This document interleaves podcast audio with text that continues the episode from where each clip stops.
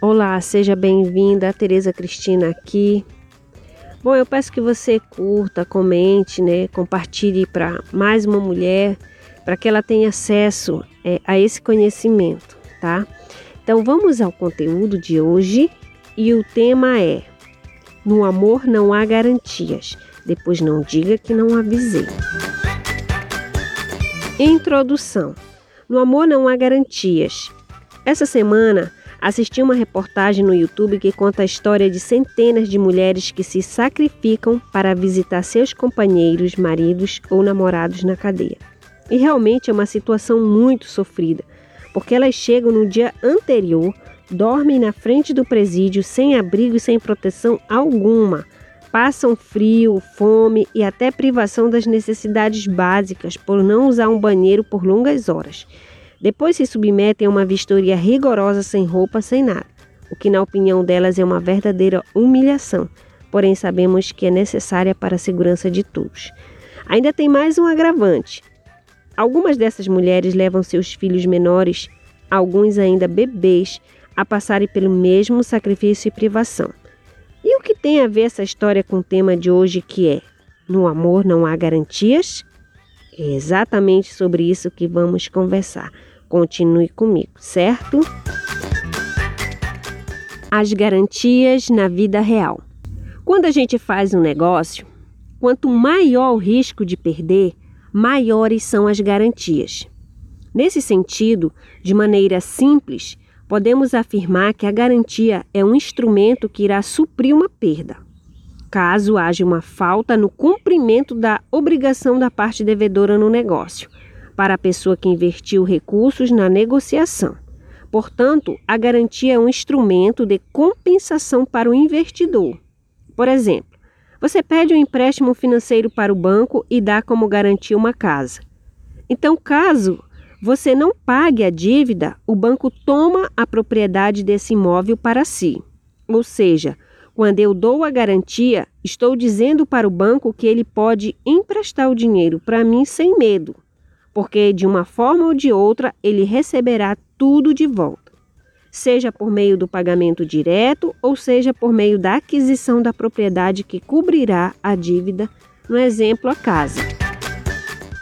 No amor não há garantias. Mas no amor não há garantias. E me refiro tanto no relacionamento amoroso quanto no relacionamento com a família ou com amigos. Por quê? porque você não pode exigir sentimentos na mesma proporção que você doa. Você não pode colocar uma arma na cabeça da pessoa e dizer: agora você vai me amar porque eu te amei e me dediquei a, por todos esses anos. Então não há certeza de que você receberá de volta todo o amor que você investiu nesse relacionamento. E é aí que as pessoas se iludem. Portanto, quando você resolve amar alguém, você precisa ter consciência de que tudo que você dispuser a fazer por amor, não há garantia de que você receberá de volta. Ou, sequer, que seja reconhecido seu esforço, amor e dedicação. E nesse momento a gente pode tomar como exemplo a situação daquelas mulheres que se entregam de corpo e alma em nome de um amor sem garantias. Veja a seguir. Você está preparada para perder na reportagem, o repórter perguntou para uma das mulheres quanto tempo ela ia esperar para que o seu companheiro saísse da prisão. Ela falou que ainda ia esperar por 18 anos. E quando ele sair, ela terá 50 anos de idade. Agora, diante da história dela, eu te pergunto: ela o espera mais 18 anos para viver uma vida normal com ele fora da prisão. E se depois que ele sair, ele largar essa mulher para ficar com outra? Como você acha que vai ficar o emocional dessa mulher que se dedicou por tantos anos para ser abandonada depois? Porque convenhamos, um, isso vai acontecer?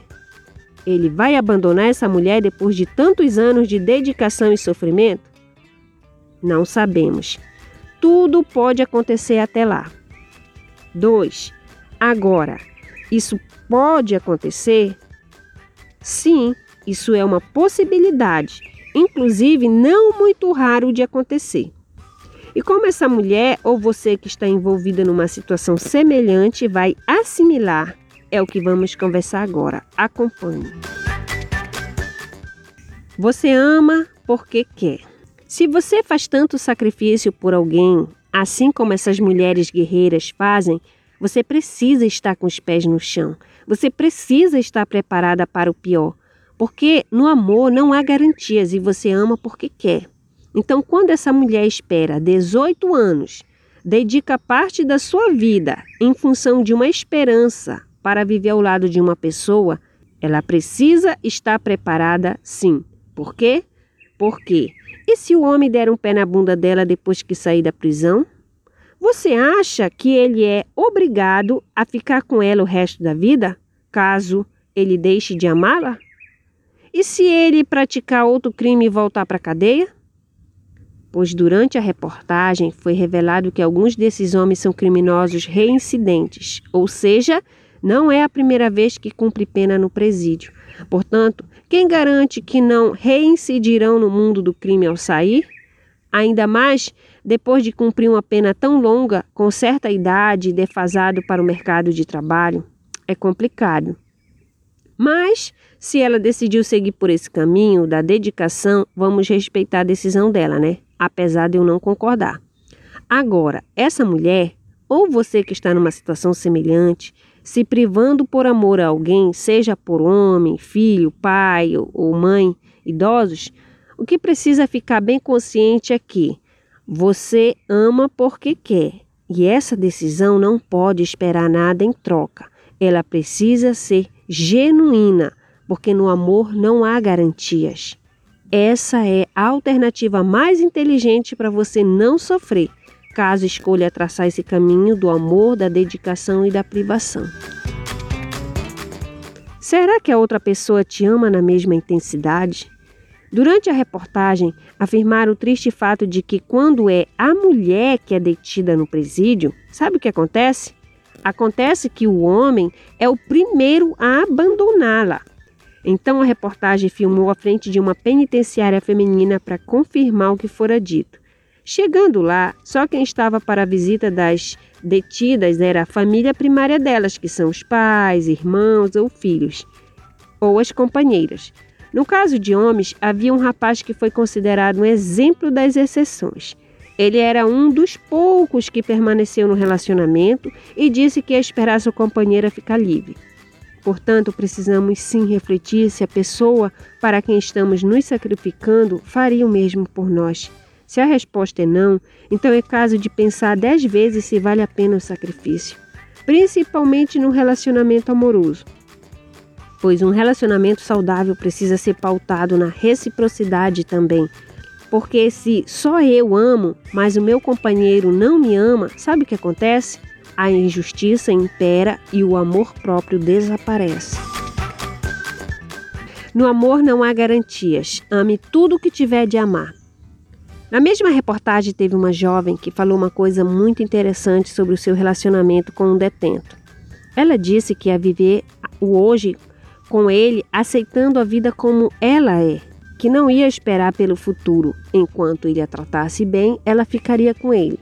Eu achei interessante a linha de pensamento dela, porque enquanto as outras mulheres tinham uma linha de pensamento voltado para o futuro, utilizando termos como quando ele sair, é, eu sonho com o dia da gente viver juntos, ele vai se endireitar quando sair e a gente vai ter uma vida normal, dentre outras falas que remetem ao futuro.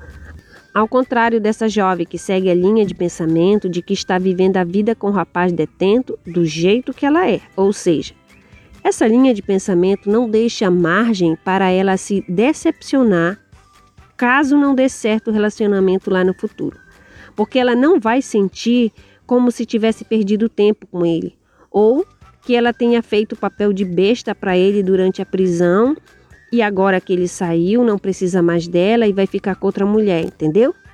O fato dela acreditar que está vivendo dá a essa jovem a liberdade de pensar da seguinte maneira, caso não dê certo no futuro relacionamento deles.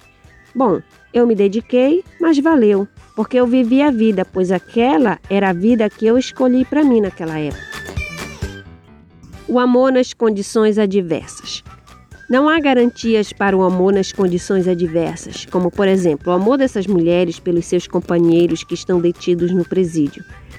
Então, se você está no momento vivendo uma situação semelhante, ou um amor que exige muito de você, como por exemplo um relacionamento à distância, o seu parceiro sofre de uma doença complicada, os seus pais exigem cuidados especiais por estarem muito doentes ou idosos, seus filhos dão muito trabalho pois são crianças e você é mãe solteira, e muitas outras situações que não dá para citar aqui. Tenha plena consciência que esse amor que você doa, ele precisa ser um amor sublime, para você doar sem pedir nada em troca, amar por amar, porque assim você jamais vai se decepcionar com essas pessoas que você tanto ama, pois você não espera retribuição e nem reconhecimento da parte delas. Você apenas doou o que tinha no coração, amor.